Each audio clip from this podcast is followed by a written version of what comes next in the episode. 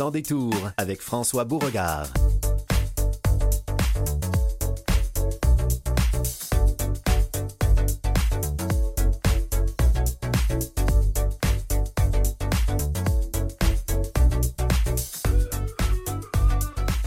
Bonjour, ici François Beauregard. Vous êtes à l'écoute de Canal M sans détour, édition du 14 novembre.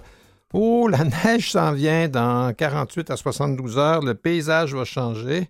Ah, ben il faut bien, il faut bien s'y faire. Voilà. Ben, on a des, sujets ici qui vont peut-être réchauffer euh, le cœur, mais aussi faire travailler l'esprit, et c'est tant mieux. Nous aurons le plaisir d'avoir Philippe Ducharme, notre vulgarisateur scientifique, qui va nous parler des dernières avancées dans toutes sortes de domaines. Madame Monique Millette, directrice générale du Centre de répit dépannage aux Quatre Poches, un organisme de Boucherville qui fête son 30e anniversaire. Nous aurons le plaisir de nous entretenir avec Dr Lynn Deshôtels, euh, médecin de, famille euh, qui est impliqué à toutes sortes de niveaux et qui nous parlera de sa vision euh, de comment jeter un nouveau regard sur notre système de santé qui est malade. Camille Cusset, notre globe-trotter avec qui nous aurons le plaisir de faire la revue de presse en fin d'émission. Mais pour commencer, M. Danny Soucy, qui est conseiller en planification communautaire pour Inclusion Nouveau-Brunswick, euh, va nous parler un peu de ce qui se passe de ce côté-là euh, en termes de réforme des programmes sociaux pour les personnes en situation de handicap. Tout ça à sans détour.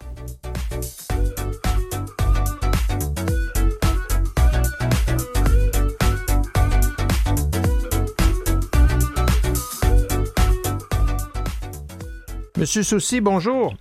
Bonjour. Comment allez-vous? Ça va très bien et toi? Ça va bien, merci. Euh, au Nouveau-Brunswick, ça brasse euh, du côté des euh, services des programmes pour les personnes en situation de handicap. Le ministère du Développement social est en train de préparer une réforme. Après des consultations, le ministère a déposé un, projet de réforme et du côté de Inclusion Nouveau-Brunswick, qui est l'organisme, je dirais, qui est un peu le, phare de tous les organismes communautaires au Nouveau-Brunswick, ben, vous avez réagi à ce programme-là. Pouvez-vous d'abord nous expliquer qu'est-ce que le ministère propose? Bien, c'est que ça fait des années qu'on on, défend les, droits des gens pour essayer d'avoir de meilleurs services. Et puis, euh, finalement, le, ministère a décidé de vraiment regarder les services offerts aux personnes ayant un handicap et puis voir comment il faut simplifier les choses. Et puis, ça serait vraiment d'apporter une porte d'ouverture où ce que euh, tu vas à cette porte-là, au lieu de demander euh, trois fois pour euh, des différents services à uh-huh. différents groupes, tu passerais par un, travaillant et puis tu lui demanderais euh, qu'est-ce que tu as besoin, soit financière, soit des, services à la domicile, soit de l'habitation, etc. Ça passerait tout à travers d'une personne. Qui est vraiment bon. les, gens, on applaudit ça. puis aucune chose qui peut être faite du point de vue des changements administratifs qui va simplifier les choses, puis qui va faire des, grouiller les choses beaucoup plus vite. Euh, on applaudit. Mais il y a quand même un changement de, programme, d'admission au programme ah. qu'on n'est pas, d'accord avec. Est-ce que, est que les, critères de définition de qui correspond à, un profil de personne handicapée changent? Est-ce que ça devient plus difficile de, s'identifier comme personne handicapée? C'est ça. La, définition qu'ils ont mis dans, leur, euh, dans leur papier euh, est vraiment une définition semblable à celle-là euh, du programme de prestations prolongées. Et puis, dans le moment, les gens qui appliquent, sur 100 personnes, il y en a seulement à peu près 38 qui sont oh. acceptés. D'accord. Et, on peut imaginer que sur les, ceux, pour qui ça ne marche pas, les 62 autres, euh, il mm-hmm. peut peut-être y avoir des gens qui ne devraient pas appliquer, mais on ne peut pas penser qu'il y en a vraiment 60 qui n'ont qui pas, pas de besoin. C'est que la définition, c'est qu'ils mettent euh, un, handicap permanent, ah. une condition permanente, mais ils ne parlent pas de conditions où ce que, euh, il y aurait épisodique. Euh, comme on prend des gens qui ont un problème de santé mentale, ils n'ont peut-être pas besoin de l'aide tous les jours, mais peut-être pour des périodes de temps, trois mois durant une année, ils vont avoir besoin de l'aide un peu comme quelqu'un que euh, peut-être sur le spectre de l'autisme. Oui. euh, aurait peut-être pas besoin d'aide, mais en cause qu'il y a un changement dans sa vie, peut-être qu'il va avoir besoin de l'aide, quelqu'un qui a une trisomie, quelqu'un qui a un handicap physique en cause d'un manque de, de services dans sa région, il va, familial ou quoi que ce soit, va peut-être avoir besoin des services qu'il n'avait pas besoin auparavant. Parce que, Donc, oui, ça limite vraiment qui y entre. Parce que la définition pour le, crédit d'impôt euh, au fédéral, le crédit d'impôt pour personnes handicapées, la notion temporaire existe. Euh, dans ce crédit d'impôt-là, le gouvernement fédéral reconnaît que la personne peut être en situation de handicap pendant une période de sa vie. Euh, mais là, à ce moment-là, du côté du gouvernement à, Fredericton, on, veut avoir un handicap permanent. C'est ça. Puis ils sont en train de réévaluer la, définition. Mais ce qu'on parle, nous autres, c'est que comment est-ce que ton handicap affecte ta façon de fonctionner dans la communauté, puis comment est-ce que, les, besoins que tu vas avoir, c'est pas juste médical, c'est aussi comme euh, peut-être si tu es sur le spectre d'autisme, puis euh, tu as de la difficulté avec l'entre-gens. Oui. Bien, ça va affecter tous les aspects de ta vie. Donc, peut-être que tu n'as pas besoin d'avoir quelqu'un qui va venir t'aider à la maison, mais peut-être tu vas avoir besoin de quelqu'un pour t'aider à traduire les choses dans la communauté. Oui, puis l'interface euh, pour trouver un travail ou euh, un, logement ou, euh, l'éducation, il y a toutes sortes d'aspects où ça peut être un, ça va être un blocage. C'est ça, puis c'est peut-être pas de quoi que, qui va t'arriver à tous les jours, mais peut-être cinq fois par année, tu vas avoir besoin d'un appui. De où est-ce qui va venir cet appui-là? Exact. Si tu ne qualifies pas pour les services. Puis aussi, c'est si les gens ne qualifient pas pour les services, quels mécanismes ils, vont mettre en place pour s'assurer que ces personnes-là ont des services de la communauté à différents, à différentes places dans la communauté? Euh, il n'y a pas eu de détails sur ces, choses-là qui ont été déterminées encore ou qui ont été e-, exprimées à la communauté en général. Est-ce qu'il y a dans, le projet, il n'y a pas aussi des attentes où le gouvernement euh, souhaite qu'il y ait une intervention des, organismes communautaires, mais ce n'est pas encore tout à fait défini qu'est-ce qu'ils veulent. On a l'impression qu'ils vont vous lancer la balle, mais peut-être pas vous donner les ressources. C'est exactement une des craintes. C'est que les gens qui vont, on dit tomber euh, dans les cracks, euh, ces gens-là, c'est où qu'ils vont avoir l'appui, le, service nécessaire. Et puis, euh, s'il n'y a pas d'argent qui est donné à la communauté, pour euh, augmenter leurs services, euh, ces gens-là n'auront pas plus de services. Et puis, on va avoir un problème financier dans le futur parce qu'il va y avoir des gens que, à cause du manque de services, à cause qu'ils n'ont pas pu avoir les, choses qu'ils avaient besoin, vont être plus déprimés, vont avoir plus de problèmes de santé, vont avoir plus de problèmes de santé mentale. Et puis, tout d'un coup, ils vont être, ça va être permanent, mais ça va nous coûter beaucoup plus cher dans la province que ça nous aurait coûté de prévenir. Oui, exact, parce que souvent dans des situations d'handicap, euh, le, manque de services, ce qui a été euh, acquis ou appris, euh, si on ne s'en sert pas, s'il n'y a pas de suivi, bien, il y a une régression qui est possible. Puis là, on recommence. C'est plus long puis c'est plus cher quand on recommence, surtout dans, des, oui. Oui. certainement. Nous autres, on, a, on, a plus, on applaudit vraiment la, la province pour vraiment commencer à parler du sujet. Oui. La chose qu'on veut, c'est que la consultation continue avec les communautés, la communauté, et puis qu'on arrive à quelque chose qui a une vision globale, pas médicale, mais une vision de vie pour les, individus qui vont faire partie du, programme, puis que c'est une qualité de vie au lieu de, comme médical. Parce que souvent dans le document en anglais et en français, on parle de plan de soins. Oui. Bien, beaucoup de gens n'ont pas besoin de soins. Ils ont besoin d'un plan de vie, comment, euh, quelles sortes d'aides qu'ils vont avoir besoin pour pouvoir aller sur le marché du travail ou pouvoir euh, maintenir leur, domicile ou donc leur bouffe, etc., etc. Mais ce n'est pas des soins comme tels, c'est vraiment un appui pour pouvoir vivre une vie, une vie autonome, aussi autonome possible euh, dans la communauté, puis participer pleinement dans la communauté. Parce qu'il y a eu une consultation pour mettre ce programme-là au point. Euh, Inclusion Nouveau-Brunswick, d'autres organismes sont allés témoigner devant le gouvernement. Euh, c'est comme si vous avez écouté en partie, mais pas tout à fait au complet. Il y a eu des, comme, tu dis, il y a eu de l'écoute. Il y a eu aussi un, comité qui a été mis sur place, qu'il euh, y avait différents représentants de la communauté, mais ce comité-là a été aboli. Oh. Juste, dans le, juste dans le temps qu'ils ont, ils ont déterminé le, le, le, le programme, le, papier qu'ils ont sorti. Là. Le comité a été aboli disant qu'ils ont fait leur part, puis mm-hmm. leur, leur, service n'était plus nécessaire. Euh, les gens n'étaient pas d'accord parce que les gens n'étaient pas d'accord 100% avec le plan qui a été mis sur place. Donc, euh, là, il y a eu d'autres discussions avec le ministère et puis, euh, dans le moment, ils sont en train de regarder la situation pour redébuter les choses, recommencer. Donc, il y, a, quand même une bonne conversation entre la communauté et le gouvernement. Dans, la réforme, il est aussi question de, changer les prestations mensuelles aux personnes en situation de handicap. Puis là, il y a l'air d'y avoir un, flou à savoir si ça va être intégré au programme que le gouvernement canadien euh, s'apprête à mettre en place de, prestations de revenus euh, garantis. Ben, ce qu'on demande, nous autres, euh, du point de vue des différents organismes qui, travaillent auprès des personnes, défendent les, droits auprès des personnes qui ont un handicap, c'est que les, prestations pour les personnes provinciales, ça soit sorti de, de l'aide aux revenus, que ce soit un programme spécifique aux personnes qui ont un handicap. Si on a besoin de l'aide aux revenus pour euh, la, bouffe, euh, l'appartement, ces choses-là, ça, ça fait partie de ce que tout le monde reçoit qui ont besoin de l'aide.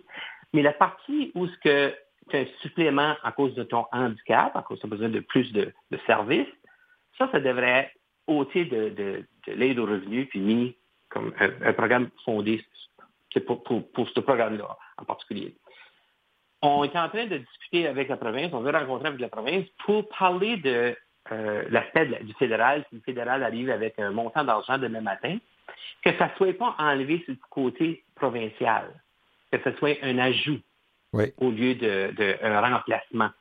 Parce que déjà, les personnes vivent euh, sous euh, la, base de, montant d'argent. Ben oui, ils vivent sous le seuil de pauvreté, c'est moins de 900 9 500 dollars par, année. Euh, donc, le petit peu que la province, le fédéral va pouvoir donner, si c'est 100 dollars, 200 dollars, 800 dollars, euh, encore là, ils vont vivre euh, dans, la pauvreté, mais un peu mieux qu'aujourd'hui. Donc, on, veut négocier avec les autres pour que ça soit enlevé, là, du point de vue de quand ça va arriver à la province. Le, gouvernement a annoncé que le, nouveau modèle de, service avec un, seul intervenant pour répondre à toutes les questions, à tous les besoins, ça devrait commencer cet automne euh, dans la région de Moncton. Euh, ça, c'est une région qui est quand même plus urbaine parce que souvent, il y a des, problèmes de, de services dans les endroits plus ruraux au Nouveau-Brunswick. Euh, ça, ça a, été, ça a été clarifié, ça a été une erreur. Il n'y a, a, pas rien qui va débuter dans la région de Moncton. Ça a été ah. Euh, ça a été clarifié euh, quelques semaines dernières. Parce que c'était, c'était une autre inquiétude qu'on avait, parce que comment ça, tout d'un coup, on commence, on fait un projet pilote, et puis ça n'a pas été discuté qu'on allait d'avant avec ça ou pas. OK, oui, puis mais, c'était une erreur. Puis euh, la, la, personne s'est excusée. Ah, d'accord. Et on va faire.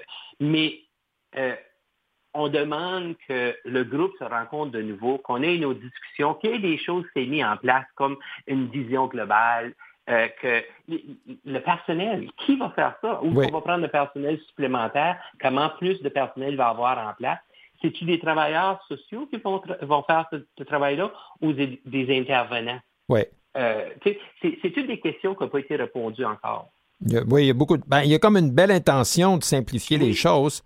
Euh, mais il y a encore euh, des, des, écarts avec ce que, ce que le milieu souhaite. Puis, comme vous dites, surtout la notion de qualité de vie plutôt que de faire une solution médicale euh, à, tous les problèmes. Ben, Monsieur Soucy, merci beaucoup d'avoir été là. Puis c'est certainement quelque chose qu'on va suivre parce que de voir comment la réforme évolue au Nouveau-Brunswick, ça, va, ça va aider tout le monde au pays. Oui, ben, merci beaucoup pour votre intérêt dans le sujet. Oui, tout à fait. On va se reparler l'an prochain là-dessus. C'est beau, merci. Merci, bonne, fin de journée.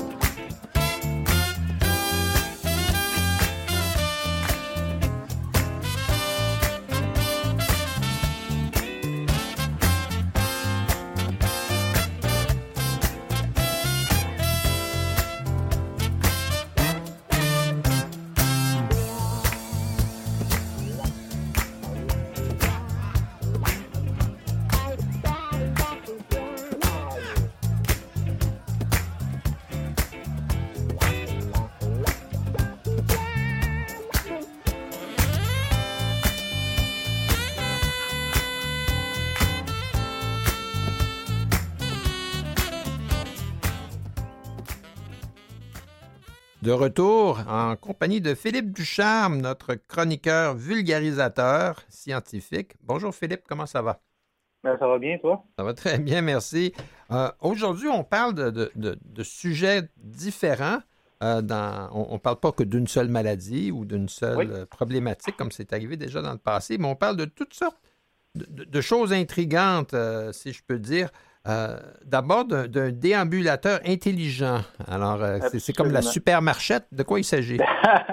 une bonne expression, j'aime ça. Euh, oui, tout à fait. C'est ce, dont je vais vous parler d'abord. Donc, on est dans le contexte, en fait, des, jeunes personnes qui sont atteintes de paralysie cérébrale.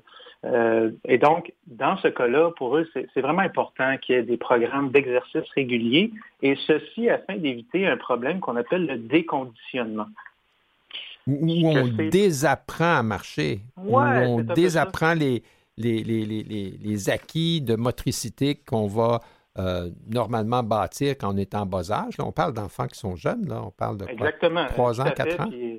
Les conséquences, bien évidemment, entre autres, c'est justement perte de masse musculaire, perte de force, euh, perte de fonction cognitive aussi, malheureusement. Et quand on parle de paralysie, bien, ce sont des troubles, paralysie cérébrale, ce sont des troubles du mouvement, aussi des, des, mauvaises coordinations musculaires. Et, ce qu'on peut pointer du doigt, entre autres, avec ça, ce sont des neurones qu'on appelle des motoneurones. OK. Euh, motoneurones, comme moto comme euh, moteur. Voilà. Et voilà, comme moteur motrice, on a effectivement fait le lien. Donc, ça, ça permet de transmettre l'information, le signal provenant du système nerveux central, le cerveau, en passant par la moelle épinière, jusqu'aux muscles pour euh, finalement amener la contraction musculaire. Euh, dans le cas des paralysies cérébrales, ben, on perd la fonction de un ou plusieurs membres, dépendant de la gravité euh, des lésions qu'il y a au niveau des motoneurones. Euh, des déambulateurs, c'est pas nouveau, hein, ça existe depuis déjà un bon moment. Euh, Ceux-ci, par contre, font en sorte que la personne met ses mains sur le déambulateur, donc la marchette, et ça vient avec l'inconvénient que ça transfère un peu de poids. corporel sur le, dispositif. Donc, ça, parfois, ça nuit un peu au travail qu'on veut faire au niveau des jambes, des membres inférieurs. Et là, j'arrive avec le déambulateur intelligent. Donc, qu'est-ce que c'est exactement? Donc, d'abord, c'est une innovation euh, de, de, finissant de génie mécanique à, euh, Polytechnique Montréal. Ils ont parti leur propre petite compagnie, là, Aura Médical. C'est un déambulateur euh, muni d'un mât et un harnais. Donc, la oh. personne est installée dans le harnais. Et, sur, sur, le, sur le dessin, on, peut voir que le déambulateur, au lieu d'être devant la personne qui marche, il est plutôt derrière. C'est ça. Il faut, comprendre qu'il y a un mât qui est dans le fond derrière la personne. Il n'est pas là pour rien, c'est parce que justement l'arnais est fixé dessus. Et ce qu'on retrouve dans le mât, c'est un ressort. Et le ressort a pour fonction de prendre en charge une partie du poids de la personne euh, qui est sur le déambulateur. Mais ce n'est pas tout.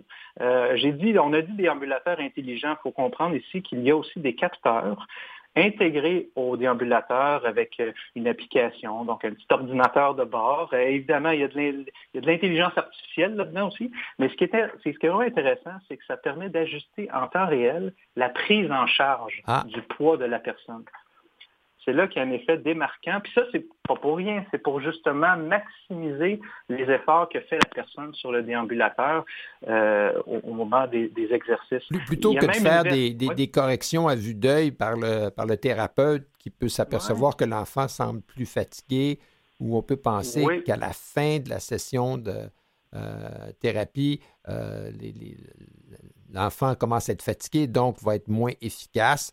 Alors à ce moment-là, quoi, le, déambulateur s'adapte et, rend la vie un peu plus facile. Exactement, toujours dans l'idée de favoriser à ce que les efforts soient faits de, plus, de manière de plus optimale possible au niveau des jambes. Donc, on a bien saisi ici quel est un des avantages importants, là, c'est un ajustement personnalisé au fur et à mesure que les exercices progressent.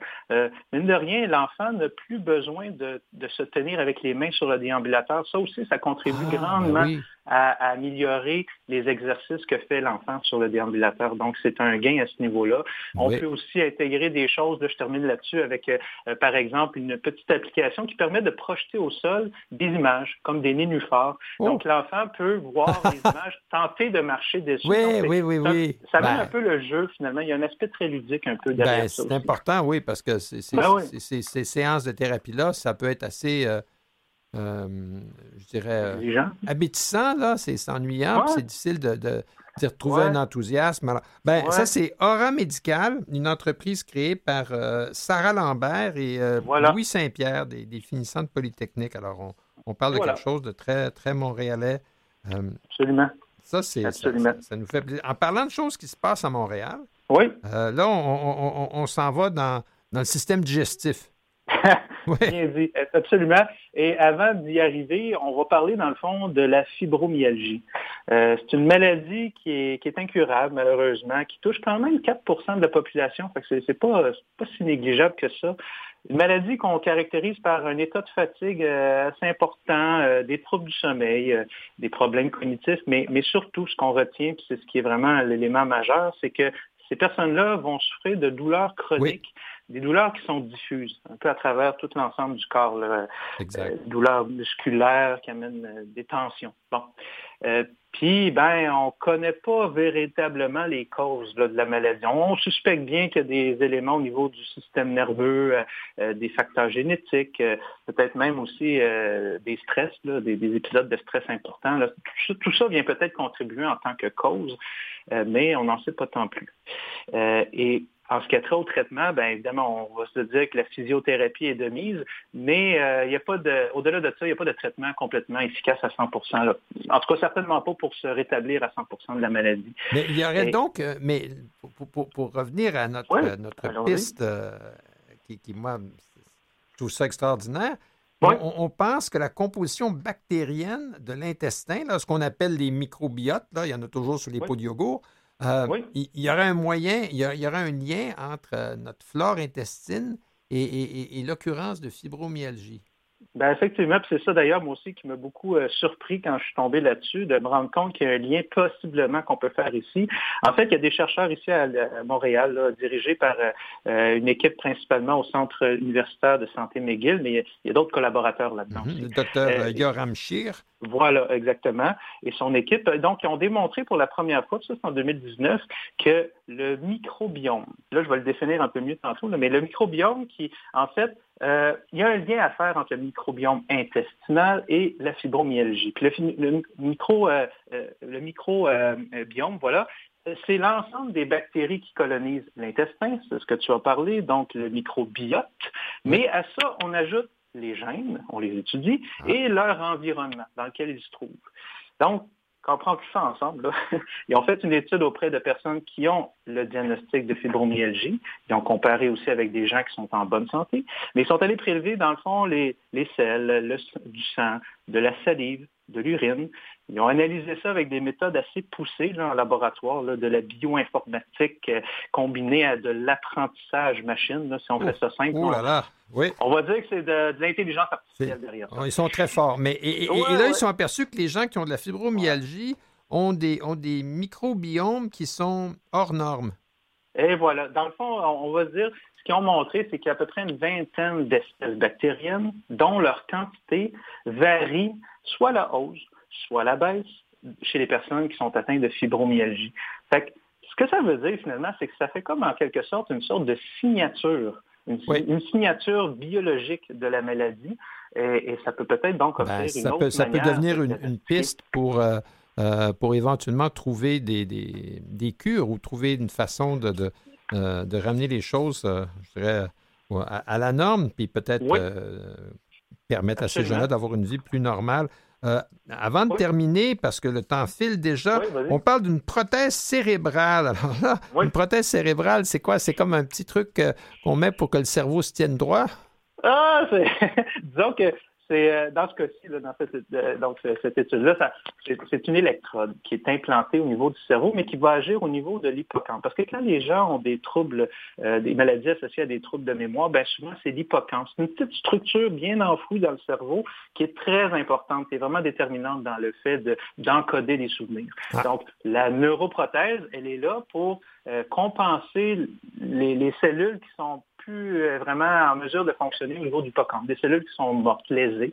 Donc, la, prothèse envoie des petites stimulations électriques et ça, c'est au moment où la personne euh, voit pour une première fois une image. Là, je parle dans le fond du protocole au niveau de, l'expérience. Donc, au moment où il y a l'acquisition d'une information nouvelle dans le cerveau, l'hippocampe, là, qui est dans le cerveau, il n'est pas dans l'aquarium, on se comprend. Non, non, euh, non, non, L'hippocampe va participe à l'apprentissage que fait le cerveau de cette nouvelle information-là. Et, des gens qui ont des, troubles euh, neurocognitifs, malheureusement, leur hippocampe est, est déficiente et, la prothèse va permettre que le courant passe, littéralement. Voilà. C'est ça. Permettre l'encodage de l'information, puisqu'on veut, c'est qu'après un certain délai, exemple, de, 90 minutes, ben, la personne était capable, avait une meilleure capacité à se rappeler euh, ou à reconnaître l'image qu'elle a vue il y a 90 minutes plus tôt. Donc, c'est vraiment ici la mémoire à long terme qui a été améliorée par la prothèse. C'est comme si on faisait une sorte de pont électrique à l'intérieur du cerveau pour, pour réparer des, des, des, segments là, qui, sont, euh, qui sont brisés. Ben, c'est ça. Ça, ça offre des belles, des belles avenues pour les gens. Ben oui, tout à fait. Ben, merci, Philippe Ducharme. Ça fait plaisir. Hein, on se revoit peut-être ce soir sur la patinoire, on ne sait pas. voilà. Et euh, nous, tout le monde, on se reparle après la pause avec Mme Millette d'Aux Quatre Poches.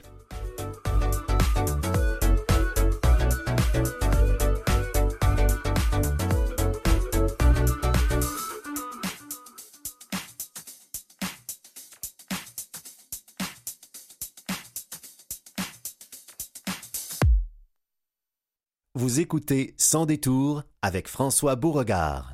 De retour, euh, enfin, peut-être une explication pourquoi, avec euh, Philippe Ducharme, notre chroniqueur scientifique, je parlais d'On se revoit sur la patinoire, parce que votre humble serviteur ici au micro, handicapé visuel, joue au hockey sonore avec les hiboux de Montréal et M. Ducharme, il est un bénévole voyant. Euh, de temps en temps, il est sur la patinoire et on, on partage cet amour du hockey en plus de la curiosité scientifique. Cela dit, j'ai le plaisir d'avoir à ma compagnie Mme Monique Millette. Bonjour, Mme Millette.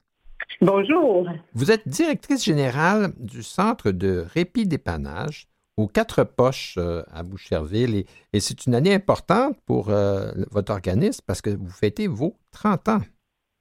Effectivement, oui. Aujourd'hui, le centre a été créé en 1992, donc on fête notre 30e anniversaire cette année. Euh, dont euh, je peux mentionner également M. Roger Maisonneuve, qui est euh, notre président du conseil d'administration depuis tout ce temps et un des membres fondateurs exact. Parce que ça a commencé finalement par, des, par des familles qui avaient des besoins et, et, qui se sont retrouvées autour d'une table de cuisine, si je peux dire, en disant qu'est-ce qu'on peut faire pour avoir les ressources nécessaires? Oui, c'est à peu près ça. Ça a parti euh, de, de familles dans le besoin qui avaient un enfant avec un handicap intellectuel, avec ou sans handicap physique. On accueille aussi 50% de notre clientèle, euh, c'est des jeunes qui souffrent euh, de spectre de l'autisme. Donc, ces parents-là se sont réunis, puis on fait beaucoup de démarchage pour avoir des commanditaires pour construire le centre. Donc, la ville de Boucherville a toujours aidé grandement le centre. Donc, euh, le terrain leur appartient, mais la bâtisse appartient au centre Quatre Poches. Et, ce que vous faites, c'est de permettre euh, à, des parents d'avoir un, peu de répit. Donc, vous accueillez, euh, vous accueillez l'enfant qui, qui, a une situation d'handicap. Ça peut être maintenant des jeunes adultes, parce qu'après 30 ans, tout le monde grandit. Absolument. Je dis toujours des jeunes, mais on en a jusque dans le début quarantaine. Donc, euh, on couvre quand même assez large. Nos jeunes, euh, il y en a qui sont ici depuis le début du centre, donc on ne les met pas à la porte, on les garde euh, jusqu'à temps qu'on puisse leur donner le service. Donc, nous, notre service se, divise en deux volets. D'accord. Sur, semaine, du lundi au vendredi, on a le volet programme 21 ans et plus. Donc, ce sont des jeunes qui ont plus vraiment de services dans le système. Donc, ils vont plus à l'école. Nous, on les accueille de 9h à 4h du lundi au vendredi, mais il y en a qui viennent trois jours, il y en a qui viennent deux jours, il y en a qui viennent quatre jours. Euh, donc, ça donne aussi du répit aux parents, mais on a nos éducateurs qui leur font faire des, exercices de repérage, des activités pour pas qu'ils perdent leurs acquis. Oui. Donc, ça, c'est le programme 21 ans et plus. La fin de semaine, mm-hmm. du vendredi au dimanche, les jeunes arrivent vers 5 heures le vendredi et peuvent repartir le dimanche vers 5 heures aussi qui donne un beau répit de fin de semaine. Alors, votre, euh, vous accueillez les jeunes, en fait, pour le coucher du vendredi puis du samedi soir? Oui, absolument. On a 12 lits. Euh, 12 chambres, c'est-à-dire, puis euh, c'est ça. Fait que les jeunes, euh, on peut les accueillir jusqu'à une douzaine pour dormir, mais c'est sûr que le jour, ça peut monter à 20, 22 jeunes. D'accord. Parce que le, le, samedi puis le dimanche, ben, il peut y avoir des activités de jour, euh, un peu comme pendant la semaine. Et, Absolument. c'est ça, il y en a. Il y a des, des parents qui décident d'envoyer leur enfant seulement pour la journée, mais d'autres pour, pour toute la fin de semaine. Et ça, doit demander quand même euh, du, personnel euh, un, assez nombreux, parce que c'est quoi le ratio entre les le nombre d'éducateurs par, euh, par jeune que vous accueillez? nos ratios sont de un éducateur pour deux jeunes, mais on a à peu près 20% de nos participants que c'est un éducateur pour un jeune. Donc, oui, effectivement, ça prend beaucoup, beaucoup de personnel et c'est l'enjeu qu'on vit euh, depuis euh, quelques années comme tout le monde. l'enjeu de, manque de personnel, manque de ressources. Alors, on est toujours en train d'embaucher du nouveau personnel. ce qu'il faut savoir, c'est que nous, étant un organisme à but non lucratif, on n'a pas les moyens de payer les mêmes salaires que dans le réseau. Euh, donc, c'est beaucoup des étudiants qui étudient dans le domaine, soit pour devenir éducateurs spécialisés ou dans l'enseignement ou en soins infirmiers. C'est pas mal la majorité de, nos, euh, de nos employés euh, qui, travaillent au centre. Donc, c'est des gens tout de même qui ont, une formation, je dirais, qui, les destinent à, avoir une relation d'aide avec des personnes en situation de handicap intellectuel? Ben, je vous dirais, la majorité, oui, mais on en a certains que euh, ils ont une âme de missionnaire. Donc, euh, dans le fond, c'est ce qu'on est, c'est ce qu'on demande euh, à nos employés. Il faut, faut, faut, avoir le don de soi parce que s'occuper de jeunes handicapés, c'est pas toujours facile. On, on, vit quelquefois des désorganisations, des jeunes qui peuvent devenir violents. qui peuvent blesser les éducateurs, mordre, tirer les cheveux. Ça, on vit ça régulièrement. Donc, il faut avoir euh, vraiment euh, le don de soi pour travailler avec ces jeunes-là. Et, ça, quelle est la capacité du centre? Euh, combien, combien de personnes recevez-vous? Là, on a compris que vous aviez 12 chambres pour les, vos, recevoir pour clients, vos, participants qui vont passer le week-end. Mais pendant le jour, il peut y avoir combien de personnes à l'intérieur du centre pour les activités?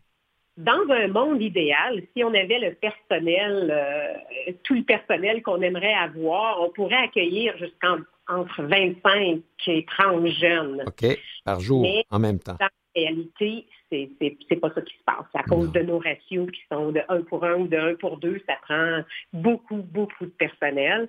Puis c'est, ce qu'on vit là. Puis c'est dommage parce qu'on reçoit, il n'y a pas une journée qu'on ne reçoit pas un appel d'un parent qui démuni, qui ne reçoit pas de service, on est obligé de lui dire je ne peux pas vous aider. Ben on a une liste d'attente de plusieurs années. Ben, c'est ce que j'allais dire. Un, service comme celui-là, vous êtes à Boucherville, c'est sûr que vous vous faites connaître euh, dans toute la Montérégie. Euh, et, s'il y a des familles qui sont euh, qui, grâce à vous, ont, un répit puis en même temps un soutien dans les acquis depuis plusieurs années, ben vous, vous créez une réputation, vous créez de la demande là. Euh, et, ça, il y en a de la demande. On couvre quand même large. On est la Grande Montérégie, donc euh, on couvre de Sorel à Vaudreuil. On a des jeunes qui viennent de Châteauguay. Ou, euh, on, on ratisse assez large. mais aussi, c'est que nos jeunes qu'on intègre, on les a pour toute leur vie, là, à part un déménagement, un décès ou, un placement, les jeunes, ils restent toujours là, à quatre poches pas du centre. Donc, c'est difficile d'intégrer de, nouvelles personnes. Ben oui, c'est ça. C'est quoi votre, votre ratio de votre roulement? Vous avez combien de places qui s'ouvrent euh, par année? Euh, euh? Ben, je dirais depuis deux ans, on a fait aucune intégration. Ouf, OK. Aucune intégration, premièrement à cause de la COVID, puis à cause de la COVID, on était pendant deux ans avec des ratios de un pour un toujours. Euh, puis euh, on, limitait les places aussi disponibles pour qu'il y ait moins de jeunes dans les salles en même temps. Parce que nos jeunes ne peuvent pas porter le masque. Non, exact. Ah, mais, tout de même, ça veut dire que les gens qui sont sur la liste d'attente, ça, ouf, ça peut être très, très long. Là. Oui, c'est très long. Avant ça, on disait, oh, on a trois ans d'attente à peu près, mais maintenant, euh, je, je, je le dis même plus pour pas créer. Ben oui, ben oui. C'est plus que ça. Là. Ça peut être cinq, sept ans.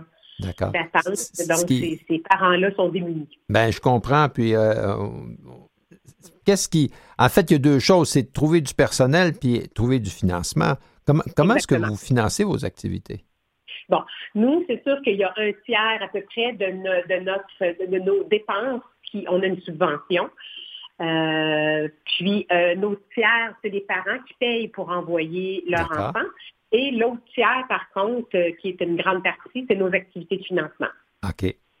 Donc là, vous faites appel au public, à, la générosité du milieu. Absolument. C'est sûr que toutes les causes sont bonnes, hein, puis il y en a de plus en plus. Euh, il y en a qui ont plus de visibilité que nous, euh, c'est sûr. Puis on n'a rien contre ça parce qu'on tout le monde se tient dans la communauté, puis tout le monde travaille dans le même temps pour offrir des services à nos jeunes, mais c'est sûr que c'est difficile quand on n'a pas de porte-parole euh, qui est très connu, qui va aller nous donner plus de visibilité. Fait qu'on travaille fort pour, pour aller chercher des, pour bonifier nos activités de financement aussi. Parce que si, si euh, si vous aviez plus d'argent, pourriez-vous avoir plus de personnel? Ou si vous aviez plus de personnel, auriez-vous assez d'argent? de quel ben côté entre la, quantité de personnel disponible puis l'argent disponible, euh, par où commencez-vous si vous voulez croître? Ben, c'est sûr qu'avoir euh, plus de ressources financières, on pourrait. nous, il y a des jeunes, des étudiants là, qui viennent travailler chez nous. Puis euh, dernièrement, on a augmenté euh, nos salaires de 2 de l'heure. C'est quand même pas euh, à, dénigrer. mais dans, dans le, réseau, ils ont les moyens de payer 22, 23 dollars de l'heure leurs, employés. On est en compétition, dans le fond. Là, exact, Nous, tout à fait. On mm notre personnel, mais ils se font offrir des, des des emplois plus payantes qui pour, pour, la, pour la même tâche. Donc, euh, c'est difficile de garder notre personnel, malgré le fait que je, considère qu'on les paye quand même. Ben, votre milieu est peut-être différent cependant. Peut-être que vous dites c'est la même tâche, mais euh, on, peut croire qu'un milieu comme le vôtre où euh, il, se crée nécessairement un esprit de communauté avec des, des, jeunes qui sont là depuis des années, ainsi de suite. Euh, puis des, traditions, des habitudes. C'est à échelle beaucoup plus humaine. Là. Euh, c'est certain que ça peut être.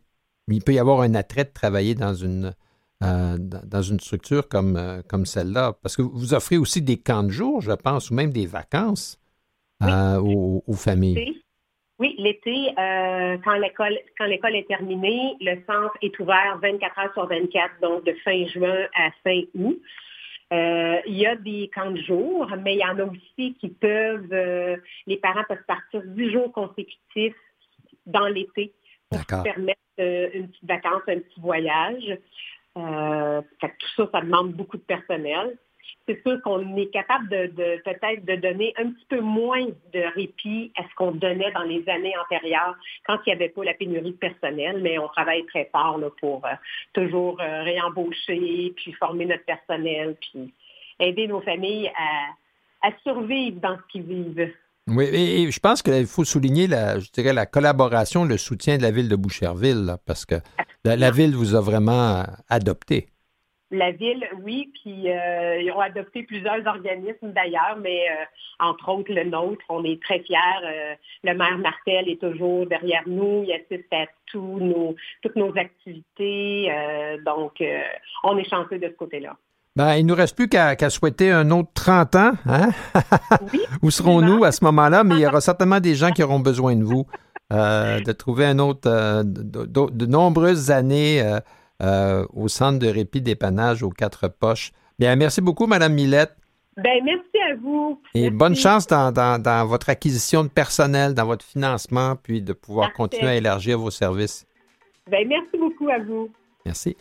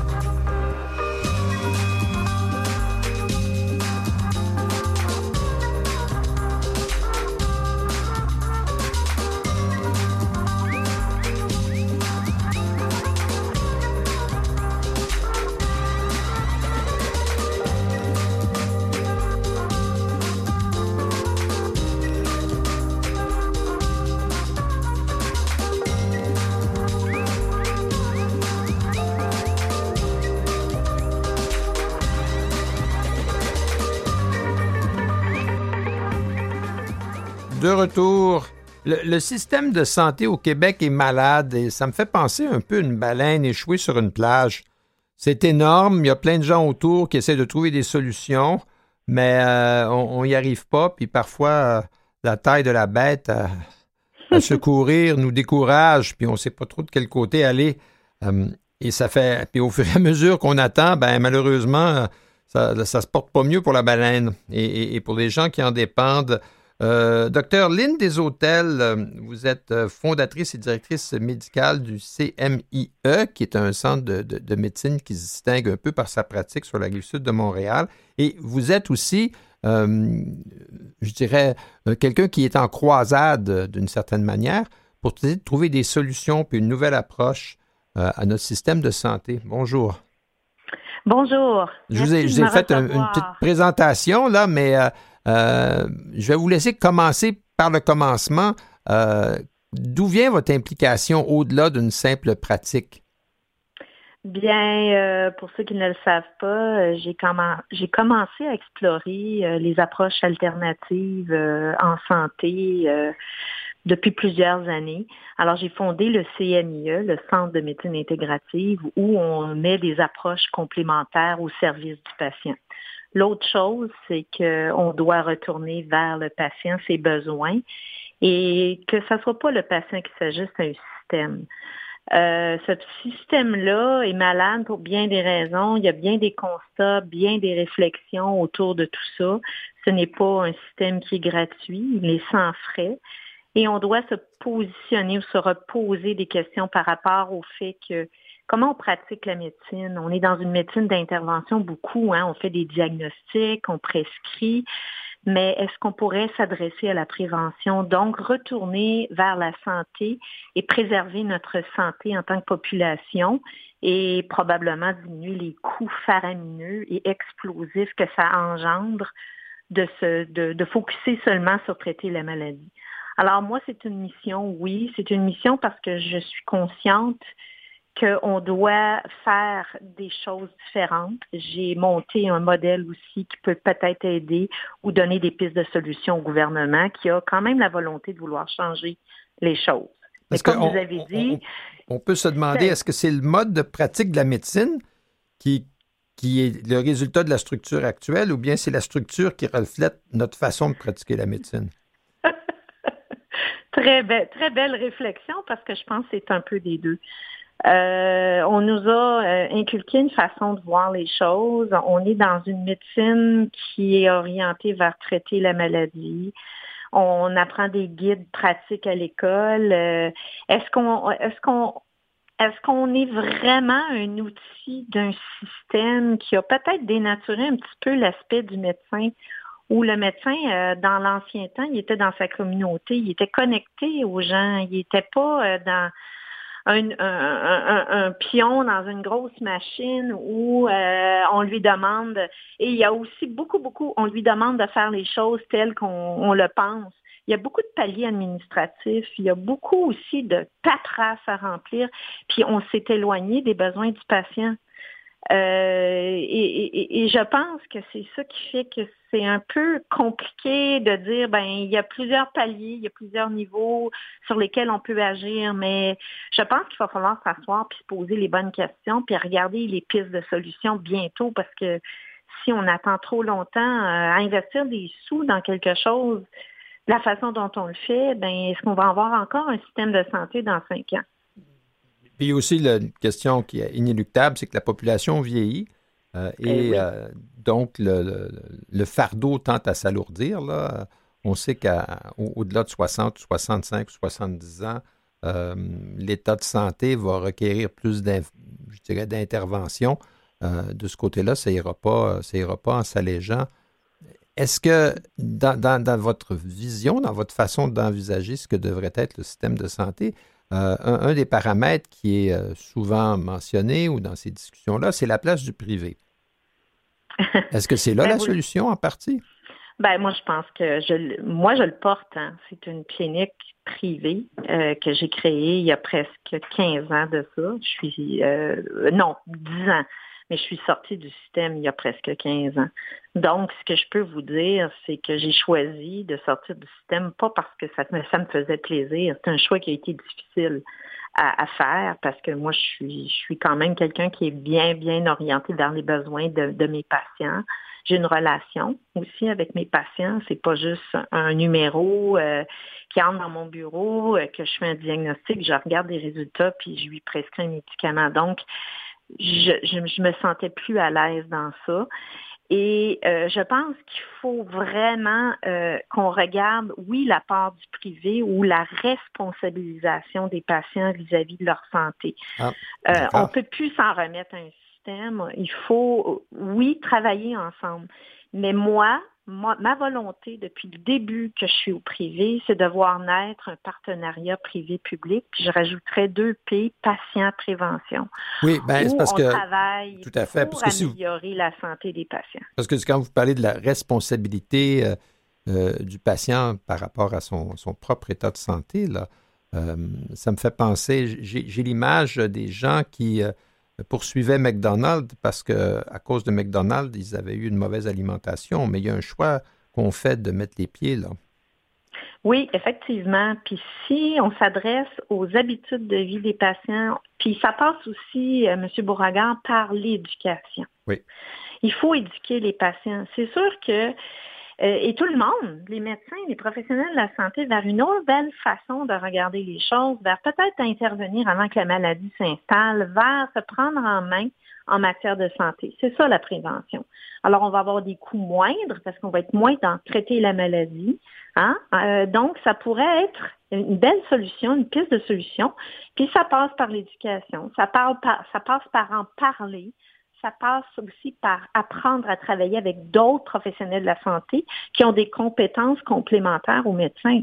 La nutrition, euh, c'est important, s'alimenter, ça part, euh, ce qu'on met dans notre bouche va influencer euh, notre, notre santé, notre corps, faire de l'exercice, gérer le stress, mieux dormir.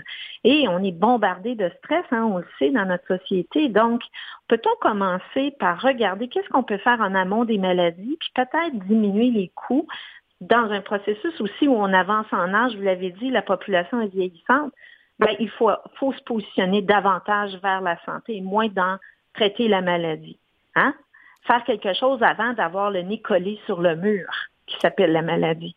Mm. Alors, moi, je pense qu'il y a des belles choses qui se créent au Québec. Il y a des associations, il y a des mouvements. On a des pistes de solutions, mais il faut apprendre à travailler ensemble. Qu'on soit au privé ou au public, il faut travailler ensemble pour le bien-être du patient et l'impliquer là-dedans, dans le plan de match.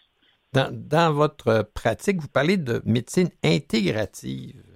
Qu'est-ce que c'est tout à sais pas, c'est la première fois que je voyais le, mot, là. Ça m'a attiré. Oui. Oui, c'est mélangeant un peu parce qu'il y a des termes euh, santé globale, médecine intégrative, médecine fonctionnelle. Pour moi, la médecine intégrative, c'est d'intégrer les approches complémentaires. Alors, parallèlement, on parle de la médecine conventionnelle où on s'adresse aux patients à faire des diagnostics, traiter la maladie, celle qu'on a appris à l'école finalement. Et il y a les approches ou les thérapies complémentaires qu'on pourrait dire alternatives, holistiques. Et au milieu, on se rejoint.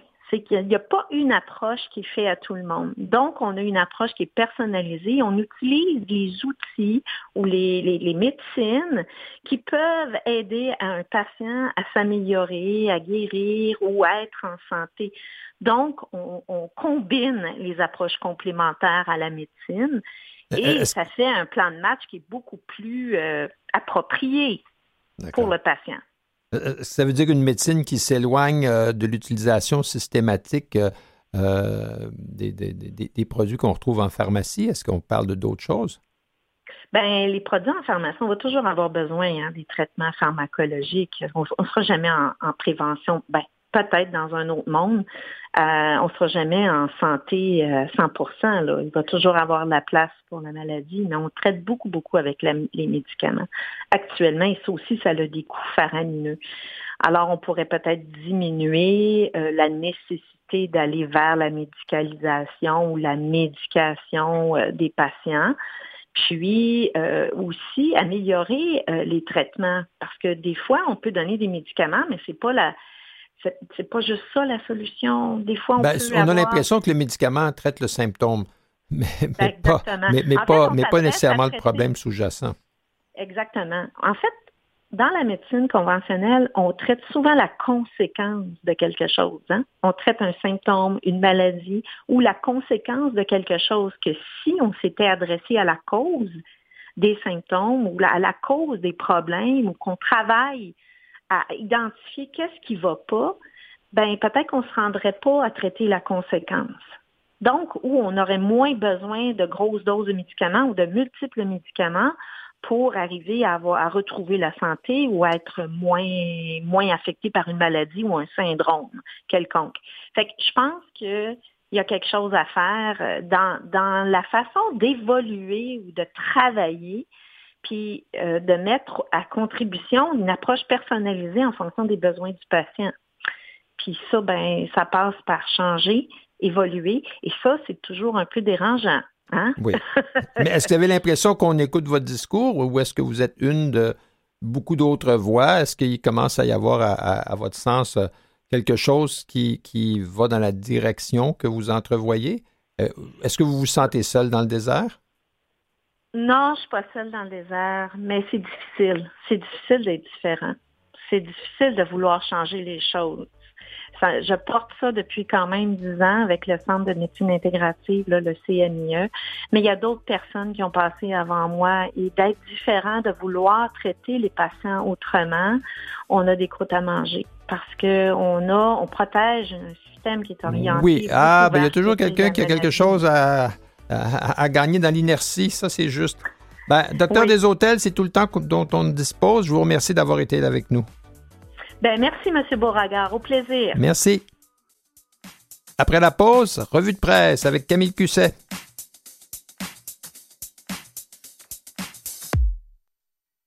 Vous écoutez Sans détour avec François Beauregard. Avec François Beauregard et avec Camille Cusset. Bonjour Camille. Bonjour François. On repart euh, à chaque, lundi midi, on fait le tour de la planète. Puis, puis on revient à la maison. Mhm, exactement. Là, on va pas aller loin. Hein. On, s'en va à New York oui, pour commencer. Voilà, exactement. Où euh, on a eu un beau reportage fait par euh, le magazine Brut sur une jeune étudiante donc, qui nous raconte son quotidien dans les transports en commun new-yorkais, surtout le métro. Et donc, euh, pendant tout le reportage, on la suit, en fait, la journaliste la suit, et on voit euh, par quoi elle doit passer. En fait, euh, l'étudiante s'appelle Lorraine.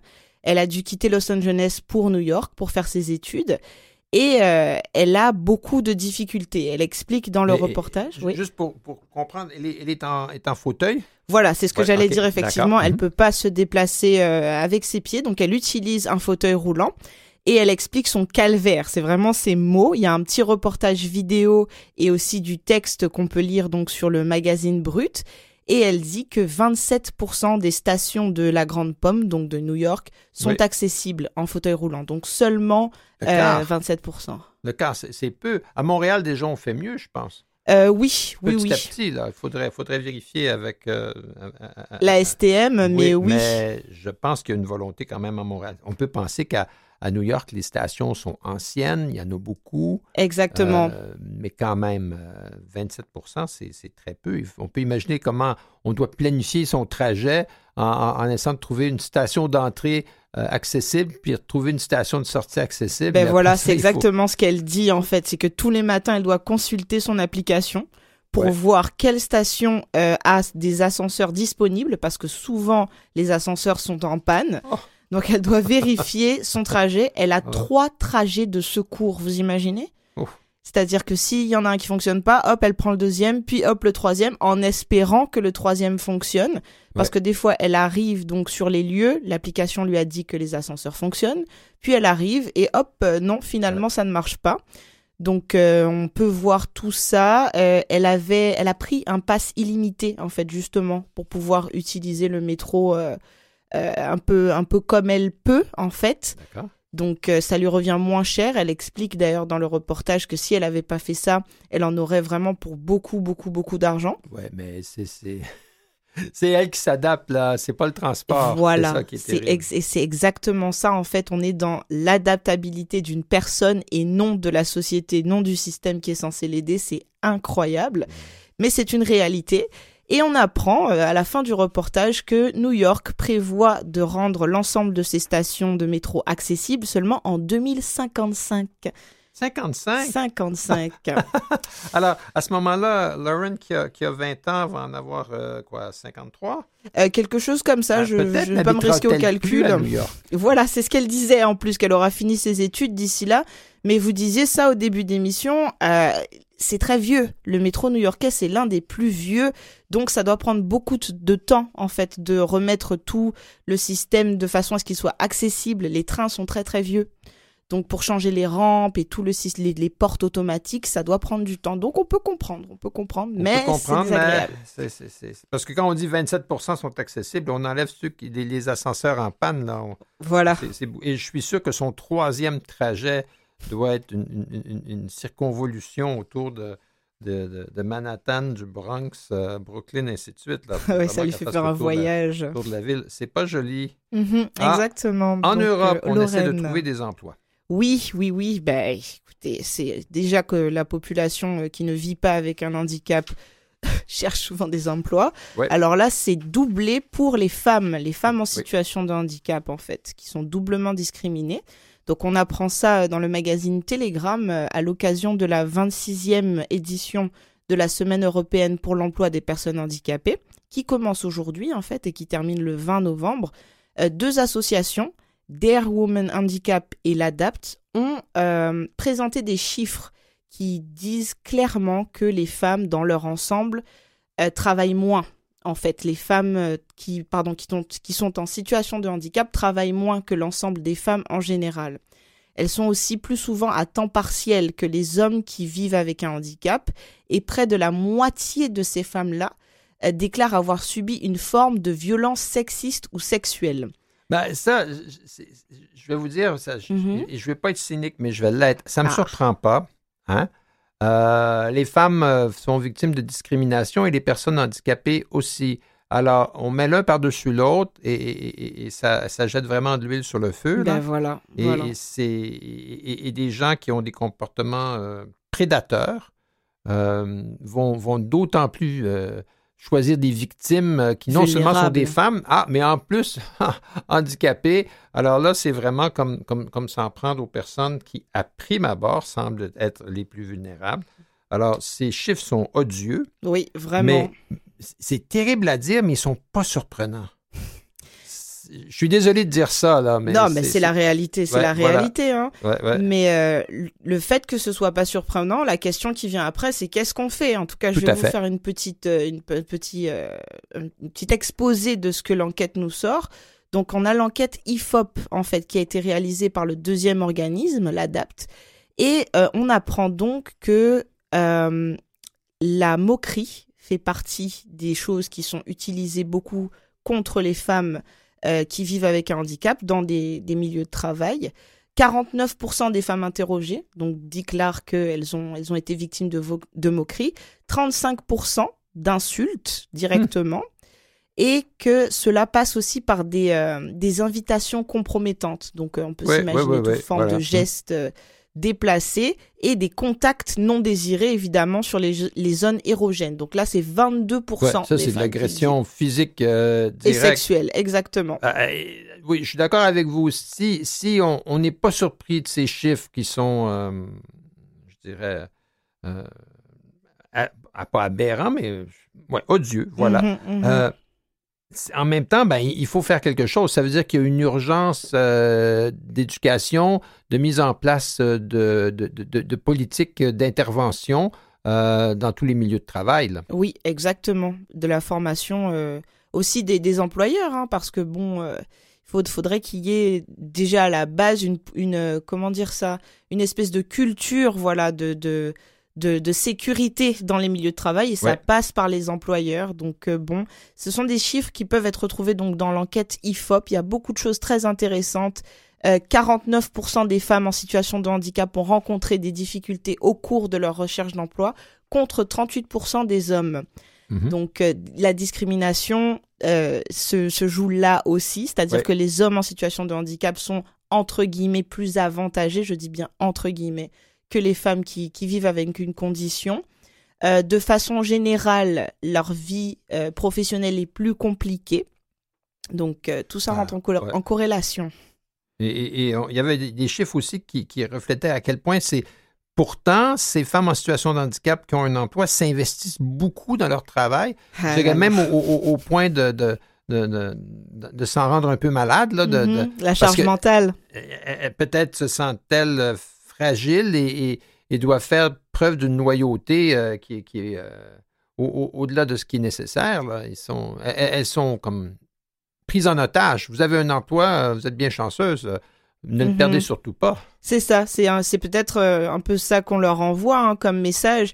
Et aussi, elles sont satisfaites aussi d'avoir un travail. Il y avait des chiffres aussi sur la satisfaction, qu'elles se sentaient quand même heureuses d'être en emploi, de se contenter aussi de, de, peu, j'ai envie de dire, parce qu'elles sont aussi en danger puisqu'on on peut les attaquer euh, avec des violences sexistes et sexuelles. Donc, euh, des chiffres bien tristes et puis des choses à améliorer. Ben, comme vous dites, il faut regarder la réalité en face parce que ce n'est pas de euh, de s'y accoutumer qui la changera. Mhm, hein. Il ne faut pas prendre ça comme étant inévitable. Il faut, il faut, il faut, il faut élever la voix. Mhm, tout à fait. Euh, on continue.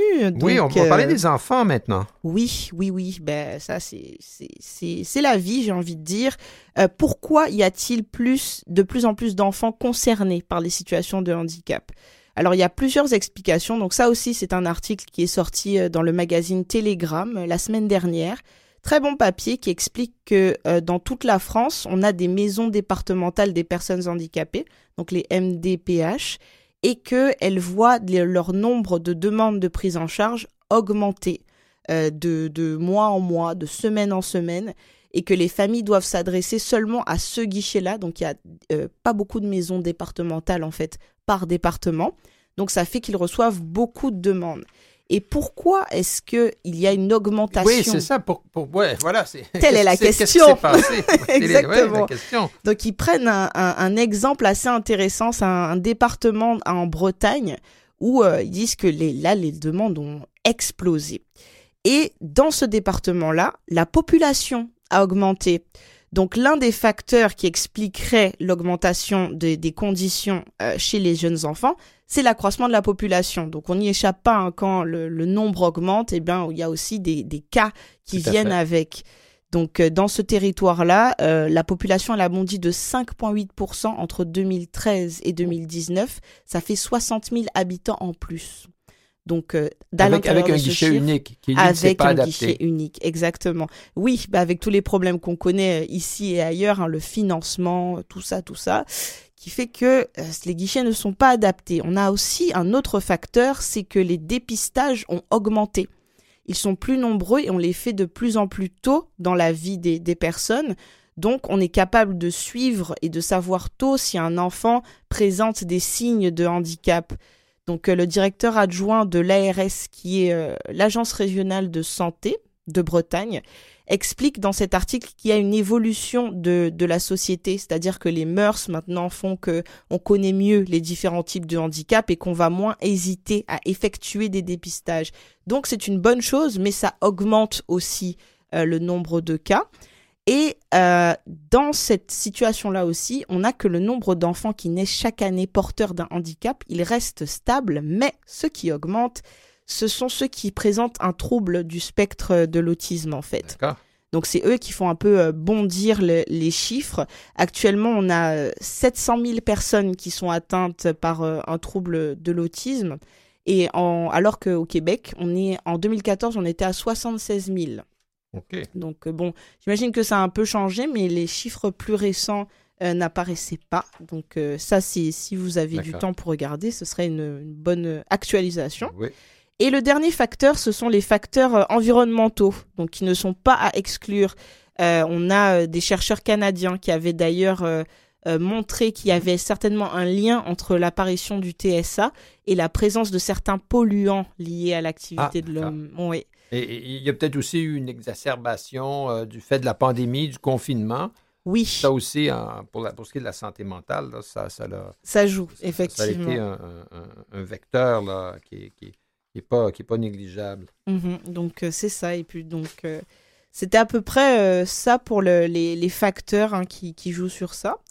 maintenant, allons en Ontario, si oui, vous voulez. Oui, alors, complètement, on change de, de, de, de complètement d'horizon. Oui, hein? tout à fait. On, se retrouve à Blind River. Oui, et eh ben oui, où on a euh, un nouvel, euh, de nouvelles subventions. Donc ça, c'est une bonne chose. Le gouvernement de l'Ontario euh, a accordé une subvention de 32 500 dollars à la ville de Blind River pour soutenir les travaux de modernisation des zones d'utilisation publique locale.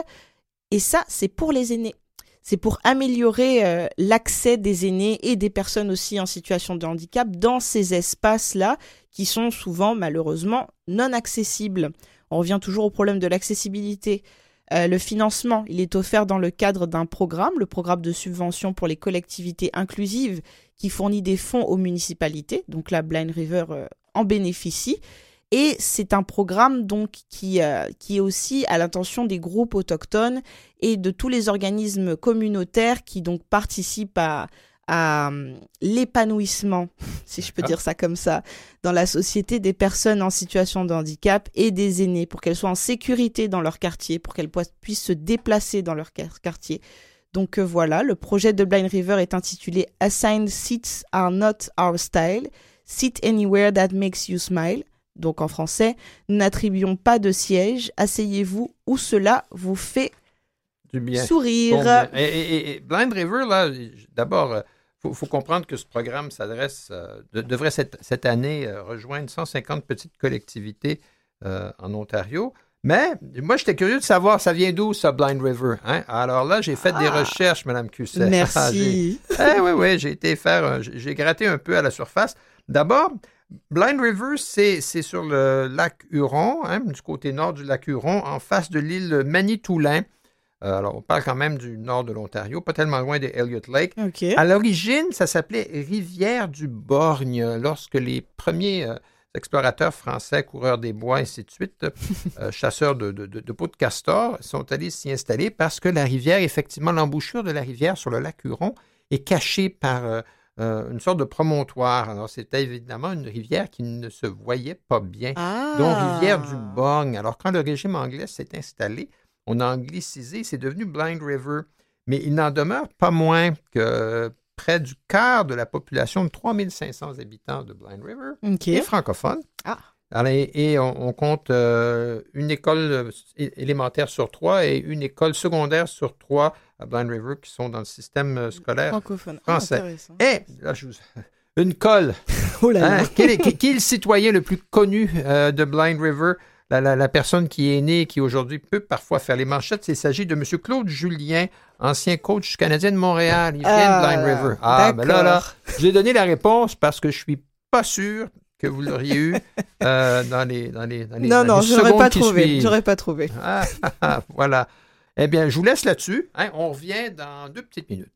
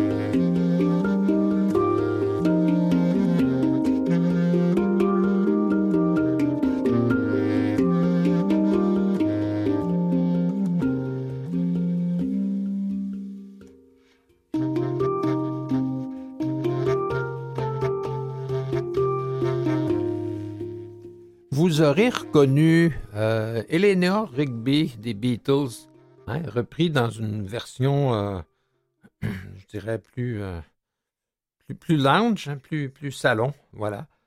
Mais il me semblait aussi que c'était des Beatles dans, dans, dans, la trame musicale. Bien, nous voilà de retour plus près de chez nous, Camille. Oui, eh ben, c'est ça, la deuxième partie de l'émission. On revient toujours sur notre terre. Donc euh, là, on a un outil de recherche qui Oh. euh, a été euh, qui est proposé par Prospérité Canada. Donc c'est pour aider les personnes avec leurs prestations d'inv- d'invalidité. Ah, d'accord. Ben, ça, c'est- important, ça, parce que. et- et- mais c'est- quand on, invalidité dans un terme assez large, parce que ça peut Exactement. rejoindre aussi les personnes en situation de handicap. Mhm. Euh, ben, parce qu'on sait que c'est pas c'est pas simple. Hein, c'est s'y retrouver. Voilà. Il y a beaucoup de, c'est ça, de paperasse, d'informations surtout. Et puis les outils numériques, maintenant, euh, il, faut, il faut savoir les utiliser, mettons. Et parce que il- il- c'est eux qui ont le plus d'informations généralement à transmettre. Et puis c'est plus rapide euh, d'utiliser les outils que d'aller à un guichet, dans Et- beaucoup de cas. Tout à fait. Alors, Prospérité Canada, moi, je ne connaissais pas du tout. Euh, Moi non plus. C'est un organisme de bienfaisance qui se consacre à élargir, grâce à des politiques et à des programmes novateurs, ben, Mhm. même si ça, ça- ça sonne bien, les possibilités économiques des Canadiens et des Canadiennes vivant dans la pauvreté, euh, ce, qui est, ce qui est souvent l'eau des personnes en, en situation de handicap. Et, et si on regarde la composition du, euh, du Conseil d'administration de Prospérité Canada, on s'aperçoit en fait que c'est euh, un organisme qui est soutenu par les institutions financières. On, on- voit au conseil d'administration des gens issus du milieu de l'investissement, des banques, euh, ainsi de suite. Alors, euh, bon, ben, c'est sûr que si on est prospère, on deviendra leur client, mais euh, c'est pas en soi euh, nécessairement retort de leur part de vouloir nous aider. Et ils ont donc un site qui s'appelle Prospérité Canada et, et- et qui va nous... euh, en anglais, c'est Prosper Canada. Oui, exactement. Prospère, voilà. Euh, Mais c'est bien que le- les, euh, les institutions financières soient membres du conseil d'administration. Oui. Ben, ça, euh, je pense que ça, ça, ça permet une certaine pérennité. C'est hein. ça. Euh, L'organisme a été fondé en 1986 et, et donc on y retrouve des outils qui nous permettent euh, d'apprivoiser des questions financières euh, et, et également, de, dans ce cas-ci, de pouvoir se débrouiller un peu dans le dédale des, euh, des prestations ou des mesures fiscales euh, pour les personnes euh, en, en situation de handicap temporaire ou, ou permanente. Le gouvernement fédéral a également un, centre de littératie financière qui permet. Si vous faites des recherches et vous tombez sur le gouvernement fédéral, dites-vous que là aussi, il y a des ressources d'informations qui ne sont pas, cette fois-ci, liées à des institutions financières et vous allez pouvoir vous y, vous y retrouver. Voilà. Mhm. Pour ce qui est de l'outil donc de Prosper Canada, il s'appelle Disability Benefits Compass. Ouais. Donc, il permet aux personnes en situation de handicap de se renseigner sur euh, toutes les mesures de soutien du revenu euh, au niveau national et provincial. Donc, euh, et donc de, les connaître déjà d'une part, et ensuite comment y accéder. Donc, euh, l'autre côté euh, le plus intéressant. L'outil, il est destiné à accompagner, bien sûr, euh, toute personne euh, en situation de handicap qui en aurait besoin. Il a été lancé en janvier, en janvier, en janvier 2022, pour euh, aider aussi les particuliers et les fournisseurs de services communautaires qui euh, souvent ne sont pas des spécialistes financiers, euh, n'ont pas, vous parliez de littératie financière, donc n'ont pas cette, euh, cette connaissance-là, cette capacité de vulgarisation, parce que c'est un métier en fait. Et donc ça les aide aussi à, pouvoir aider les personnes qui, à qui ils fournissent des services. Donc, euh, on a une déclaration de la présidente directrice générale de Prosper Canada, donc Elisabeth euh, Mull-Holland, qui dit chaque année, plus qu'une personne, plus, pardon, plus d'une personne à faible revenu sur cinq perd potentiellement des milliers de dollars en prestations D'accord. qu'elle pourrait recevoir. C'est le plus, euh, le plus triste. Donc, euh, c'est c'est un outil qui va être très utile, honnêtement, je pense, pour beaucoup de Tout à personnes. fait. Ici au Québec, on, parle à, à l'antenne de Canal M à- aux gens de filles autonomes, entre autres, là, où on n'arrête pas de répéter que le régime enregistré d'épargne invalidité euh, est sous-utilisé. Alors, Mm. C'est une autre façon, euh, une autre façon d'y parvenir. Ben oui. Et euh, juste euh, pour finir avec ça, les outils sont gratuits. Ça aussi, c'est très Ah. important et bien. Et Oui. ils sont disponibles en anglais ou en français et présentés en langage très simple, donc très très accessible. Abordable. Ah ben, maintenant, on se rapproche de Noël. Oui. Alors, il, il faut acheter son album de Noël. Ben oui, ben oui, surtout qu'on a de belles propositions. Euh, L'organisme communautaire, donc euh, Le raccord, le raccord, oui.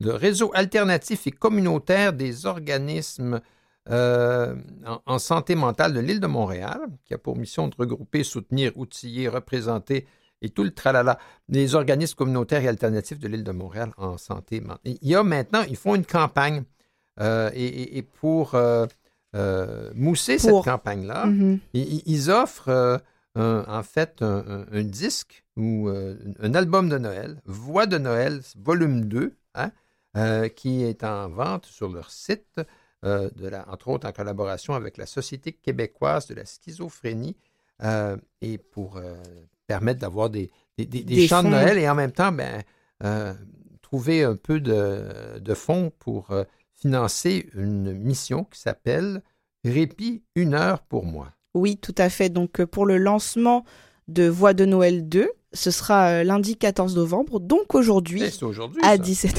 Oui, tout à fait.